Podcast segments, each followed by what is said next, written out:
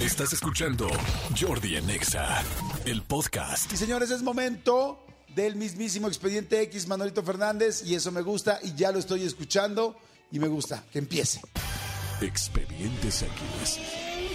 Porque hasta los temas más irrelevantes merecen ser comentados. Jordi Rosado en Exa. Ay, amigo, ya estás en tono Amigo. completo, estás en todo completo de expediente De X. expediente, exactamente. Amigo, te quiero contar este expediente que sucedió en China. En China, En mira, China. ahorita Hacía, hablando. hacía mucho que no, que no hacíamos este expedientes de China. Cuando durante muchos años en esta sección China fue nuestro principal proveedor de Sí. expedientes. De repente como que pararon, no, No sé si ya no estamos buscando en el mismo portal. Sí, o a lo mejor, a lo mejor eh, dejaron de estar chinando. Exactamente, ya no Dejaron están de- chinando. No, me estén chinando. Exactamente. Oye, pero hace rato estaba hablando de, de Cinépolis de Japón y ahora estamos hablando de este y ahora estamos hablando de China. O sea que estamos en Oriente full. Estamos a, a todo en Oriente. Fíjate, amigo, que sucedió eh, en, en China, como te, como te decía. eh, de repente las cámaras de... Ya sabes que, que en estos países pues eh, todo está eh, grabado, hay millones de cámaras, hay muchas, eh, mucha seguridad, todo. Y de repente se hizo viral una unas imágenes donde un niño de 10 años está en una comisaría de policía Ajá. sentado, este, eh, pues más que llorando, como muy, como muy, este, consternado, Ajá. esa es la palabra, como muy consternado, y un grupo de policías lo están como tratando de, tran- de tranquilizar o hablar con él.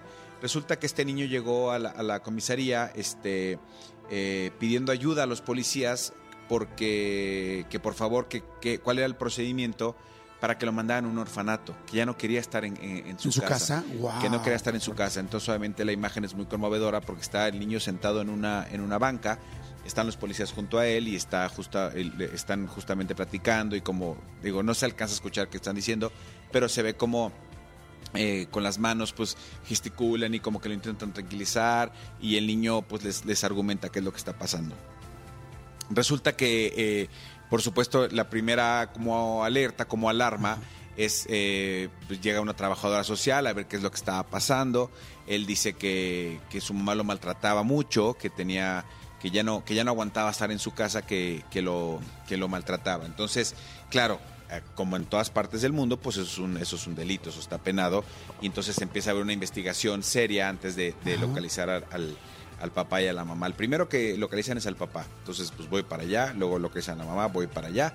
Este, y entonces él está diciendo que sufre abuso, que sufre abuso. Me imagino que abuso de golpes o abuso sexual. Es lo que él o- decía que, era, que, que sufría abuso. Entonces, cuando empiezan a investigar y llega, como te digo, la trabajadora social, llega mucha gente como a ver qué es lo que estaba pasando, eh, eh, hay, hay como mucha gente involucrada y, lo, y entonces el niño, le- la, la trabajadora le dice, ¿qué tipo de abuso estás, estás este, Recibiendo. recibiendo? Porque Jordi quiere saber.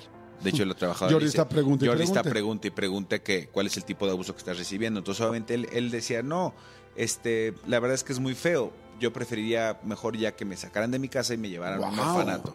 Entonces, que ahí ya se pone serio el asunto. que ahí ya se pone, ya se pone serio el asunto. Entonces, después de un rato ya eh, la trabajadora evidentemente pues sabe, sabe eh, ese tipo de cosas, los policías saben cómo tratar al niño y le dicen, ¿sabes qué? Es que si no nos, si no nos dices, si no nos especificas qué es lo que está pasando, no vamos a poder proceder. Y entonces el niño dice, imagínense, si estuvieran en mi lugar, imagínense.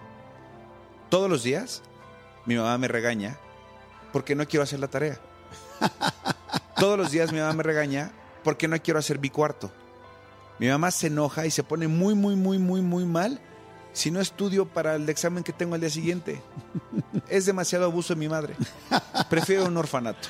No manches. Bueno, imagínate, todo México estaría en un orfanato, no cabrían los O sea, niños. no solo eso, el niño ya había movilizado a todo el cuerpo policíaco de China, de esta provincia de China, justamente porque eh, al decir quiero un orfanato, mis papás abusan de mí, sobre todo mi mamá, tal, cierto abuso, obviamente pues todo el mundo se alertó. Y cuando les dijo, ¿qué es el abuso?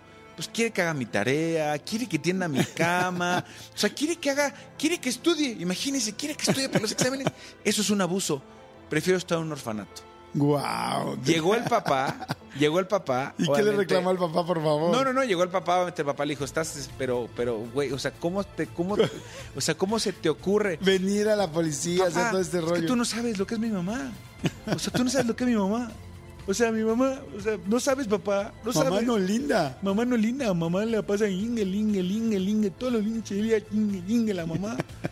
Este, y entonces, obviamente, pues ya el papá intentó de tranquilizarlo, tal, y, y, y los policías ya lo convencieron de que tenía que regresar a su casa. Él no quería, decía, de verdad, por favor, quiero un orfanato, prefiero vivir en un orfanato que vivir en esa casa donde todos los días tengo que hacer la tarea y tender mi cama. Oye, es el sueño, este. ahora- Ahora sí que es el sueño de mucha gente, no de muchos niños en algún momento de nuestra vida. Dijimos como, ya me quiero ir de mi casa, ya no aguanto a mi mamá, a mi papá, pero ya llevar, irte a la policía, hacer una, pues de alguna una denuncia, no una denuncia formal, porque el niño no estaba todavía denunciando, pero ya estaba pidiendo ayuda. ¿no? Exactamente, pidiendo ayuda. Ahora, eh, por supuesto, al hacerse viral esta información, la sociedad, la gente, lo- la comunidad china, pues hay unos que sí eh, dijeron ahí, este, Pobre niño, pobre niño. y otros sí dijeron, Hinche chamaco mamón. Capaz que la señora sí era una gandallísima, ¿no? Que tenía un síndrome de bipolaridad o No, pues mira, yo, o sea, yo, sí creo que, que, que al final del día, por supuesto, el niño yo me imagino que lo revisaron y obviamente vieron que no tenía como huellas de violencia ni nada de ese tipo de cosas. Entonces, obviamente, y el papá dijo, no, a ver, no, no, no, no, no pasa por nada de esto. Sí, mi, mi mujer pues quiere que todo el día, pues que haga la tarea y que tienda su cama, como cualquier niño en el mundo, Claro, como pero- lo haces tú con tus hijos, como lo hago yo con los míos, ¿no? Por supuesto también eh, ya hay todo un estudio y ya sabes que son muy intensos mis amigos los chinos, ya hay todo un estudio de, eh, del comportamiento de esta generación que dicen que los la- las nuevas generaciones son chavos que son como pues como chavos eh, pues malcriados, alguno de ellos, o sea, ¿a qué nivel? Pues al nivel de que a los 10 años puedes decir, me voy, de mi casa y voy a la policía a acusar a mi mamá. Claro. O sea, yo eh, en mi, en mi época, como siempre lo hemos platicado tú y un yo, bofetón y mi tómala, mamá ¿no? volteaba, me veía, me echaba mirada y con eso no había, o sea, no solo policía, o sea, yo iba y me entregaba, culpable soy yo, ¿sabes? Culpable soy Culpable yo. soy yo. Oye, fíjate que no sé cómo sea en China, pero este, pues bueno, está pegadito a Japón. Y, y Japón, eh, los niños, es impresionante, pero eh, es tanta la cultura japonesa del orden y de la seguridad. Te dije que no hay policías en la calle, ¿no? O sea, no encuentras policías porque nadie se roba nada, nadie hace nada malo. No hay botes de basura, porque la gente se lleva este su basura en su backpack, en su bolsa. Es como la basura que generas, es la basura que Es tú tu te llevas, es tu responsabilidad. responsabilidad. Y, este, y por ejemplo, ahí me impactó mucho, no sé si sea igual en China, que los niños este, se van desde los 6 años, 5 o 6 años solos a la escuela. Y se van en metro. Y se van en camión. Entonces ves de repente así a cinco niños solitos caminando en la calle o a un niño solito caminando en la calle con su mochilita, que además usan de estas mochilitas, de esas, ¿te acuerdas que usábamos? Como de cuero. Como de cuero, así, Cuadradas. cafés eh, rectangulares. Rectangulares, exactamente. Así colgaditas en su espalda, que además es muy famoso que su, que su este, mochila la usan por creo que toda la primaria, o no sé cómo sean allá los ciclos, pero como que todo el tiempo es como tu mochila.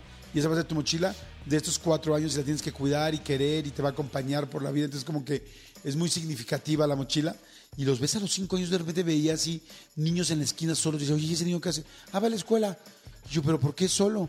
Pues porque aquí así es. No sé si China sea igual, pero yo decía que están muy cerca y que tienen culturas en algunas partes muy parecidas, ¿no?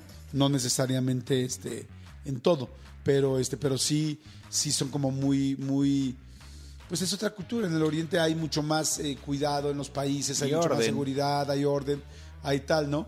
Es capaz que el niño sí dijo, oye, no, no, no, es como yo tengo que hacer mis, cosas mis cosas propias, no necesito que nadie me esté chingando, no, no sé, no sé qué le habrá pasado al niño. Yo a mi ritmo, ¿no? Yo a mi Como que el niño dijo así. A, a ver, de- en, en, en Estados Unidos, en algunos vecindarios, neighborhoods, para que tú entiendas, este, ta- también lo hacen. A mí me pasa que mis sobrinos, o sea, mi sobrino tiene siete uno y el otro tiene cinco.